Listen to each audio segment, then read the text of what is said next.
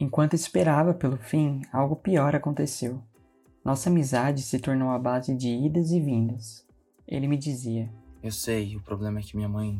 Ela não te acha uma boa companhia. Irônico. Eu me acostumava com a sua ausência até ele voltar dizendo estar perdendo a melhor pessoa que tinha em sua vida. Ele afirmava estar tentando ser uma pessoa melhor e que sem mim não conseguiria.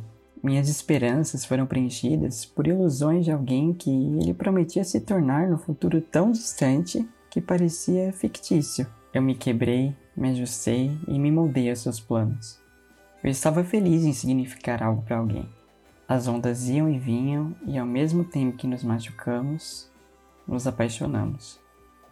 O que sua mãe diria?